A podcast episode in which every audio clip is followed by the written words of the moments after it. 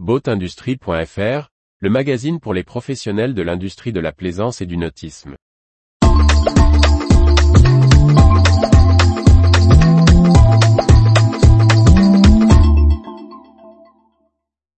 RS Marine Group, nouvelle structure et nouvelle marque de voilier. Par Briag Merlet. Suite à ses diversifications et rachats dans le bateau à moteur, RS Sailing crée un groupe de tête et annonce l'arrivée d'une nouvelle société dans la voile légère. Plus de détails sur la nouvelle organisation du groupe qui veut poursuivre sa croissance. Au commencement était RS Sailing. La marque britannique, lancée dans les années 1990 s'est fait un nom dans le domaine de la voile légère. Mais depuis peu, le chantier a commencé à étendre ses domaines d'activité.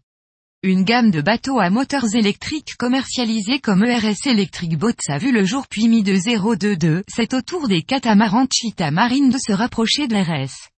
Enfin, en novembre 2022, Joe Richard, designer des voiliers Pico, Vago, Baya et Bug, rompait les ponts avec le concurrent Laser Performance pour sceller un pacte avec RS pour construire et assurer le service de ces dériveurs bien connus des écoles de voile et au-delà. Une nouvelle entité Ocean Play voit le jour pour l'occasion. Il était donc temps pour les dirigeants de RS de réorganiser ses activités. Ils ont donc annoncé la création d'un groupe de tête baptisé RS Marine Group.